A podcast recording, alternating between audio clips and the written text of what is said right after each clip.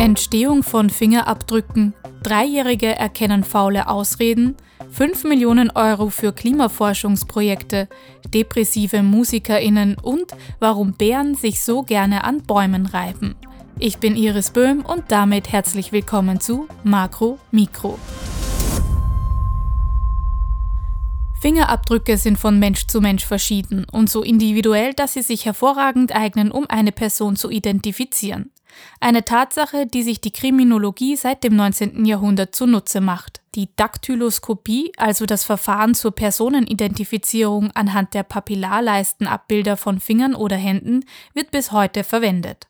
Aber wie entstehen unsere Fingerabdrücke eigentlich? Die Papillarleisten, die das Muster des Fingerabdrucks formen, bilden sich bereits im Mutterleib. Wie genau, war bis jetzt aber unklar. Fest stand aber, dass das Muster nicht nur genetisch festgelegt ist, sondern auch durch Umgebungseinflüsse im Mutterbauch beeinflusst wird. Amerikanische Forscherinnen konnten jetzt drei unterschiedliche molekulare Signalwege identifizieren, die das Wachstum von Papillarleisten und deren Richtung beeinflussen. Dass selbst eineiige Zwillinge unterschiedliche Fingerabdrücke haben, liegt laut den ForscherInnen daran, dass die letztendliche Form der Papillarleisten von der Anatomie des Fingers und vom genau zeitlichen Ablauf des Wachstums abhängt. Dabei beeinflusst jede Papillarleiste die Ausbildung der nächsten. So entstehen komplexe und individuelle Muster. Eltern wissen es aus Erfahrung. Wenn sie ein Versprechen nicht einhalten können, sollten sie zumindest einen guten Grund dafür haben.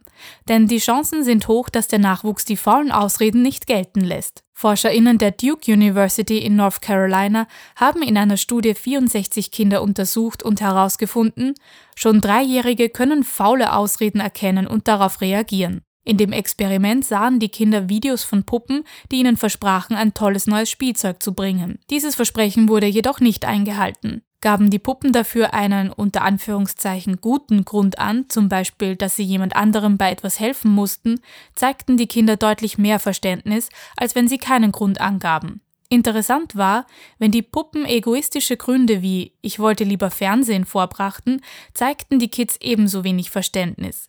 Die gute Nachricht für alle Eltern, auch wenn mal ein Versprechen nicht eingehalten wird, auf die Beziehung zwischen Eltern und Kind scheint es keinen wirklichen Einfluss zu haben. Die Auswirkungen des Klimawandels sind in vielen Bereichen bereits spürbar. Österreichs schmelzende Gletscher machen deutlich, dass Bergregionen ganz besonders sensible und stark durch den vom Menschen verursachten Klimawandel belastete Lebensräume sind. Um in diesem Bereich für die Zukunft besser gerüstet zu sein, gibt es jetzt im Rahmen des Förderprogramms Earth System Science der Österreichischen Akademie der Wissenschaften elf neue Forschungsvorhaben.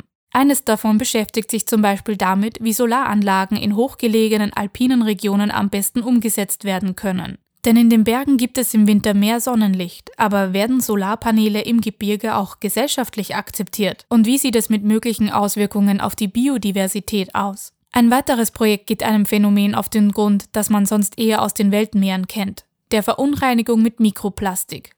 Das findet sich nämlich auch in den Alpen, ganz oben auf unseren Gletschern, in Wildbächen und auch in der Donau. Insgesamt wird für die elf Forschungsprojekte eine Gesamtfördersumme von 5,2 Millionen Euro vom Bundesministerium für Bildung, Wissenschaft und Forschung bereitgestellt.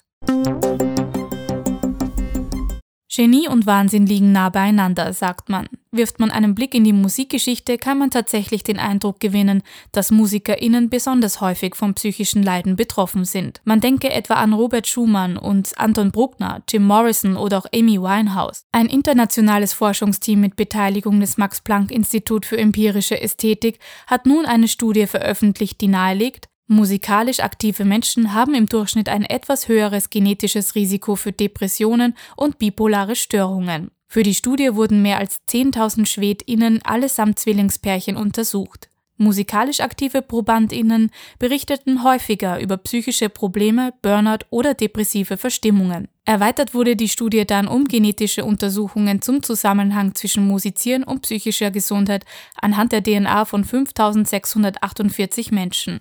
Die Auswertung zeigte, dass Männer und Frauen mit einem höheren genetischen Risiko für Depressionen und bipolare Störungen im Durchschnitt häufiger musikalisch aktiv waren, unabhängig davon, ob sie tatsächlich psychische Probleme hatten. Gleichzeitig hatten ProbandInnen mit einer höheren genetischen Veranlagung zur Musikalität auch ein etwas höheres Risiko, an einer Depression zu erkranken, unabhängig davon, ob sie tatsächlich Musik machten oder nicht. Die StudienautorInnen geben aber zu bedenken. Der Zusammenhang zwischen Musikmachen und psychischer Gesundheit ist insgesamt sehr komplex. Man dürfe dabei die positiven oder sogar therapeutischen Effekte von Musik auf die psychische Gesundheit nicht vergessen.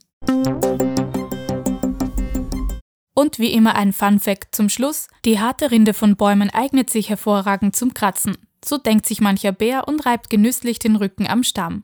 VerhaltensforscherInnen wissen, dass das Reiben an Bäumen für Bären in der Natur aber auch eine Form der chemischen Kommunikation ist. In ihrem relativ großen Verbreitungsgebiet kommunizieren die Tiere miteinander, indem sie Duftmarken für andere Bären an den Bäumen hinterlassen. Polnische WissenschaftlerInnen vermuten aber, dass noch mehr hinter dem Verhalten der Bären steckt, nämlich eine Art Selbstmedikation. Große Säugetiere sind eigentlich besonders anfällig für Parasiten wie Zecken. Interessanterweise findet sich bei Bären in der freien Wildbahn aber ein relativ geringer Zeckenbefall. ForscherInnen haben beobachtet, dass Bären zuweilen die Rinde von Bäumen aufkratzen, bis das Harz hervortritt und sich dann den Rücken quasi damit eincremen.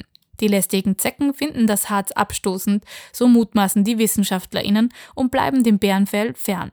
Die ForscherInnen überprüften ihre Theorie auch im Labor und es zeigte sich, Zecken hassen Baumharze und Säfte und nehmen schleunigst Reis aus. Das war Makro Mikro, dein wöchentliches Wissenschaftsupdate. Ich bin Iris Böhm und werde mich im Frühjahr mit viel Harz einreiben. Bis zur nächsten Woche.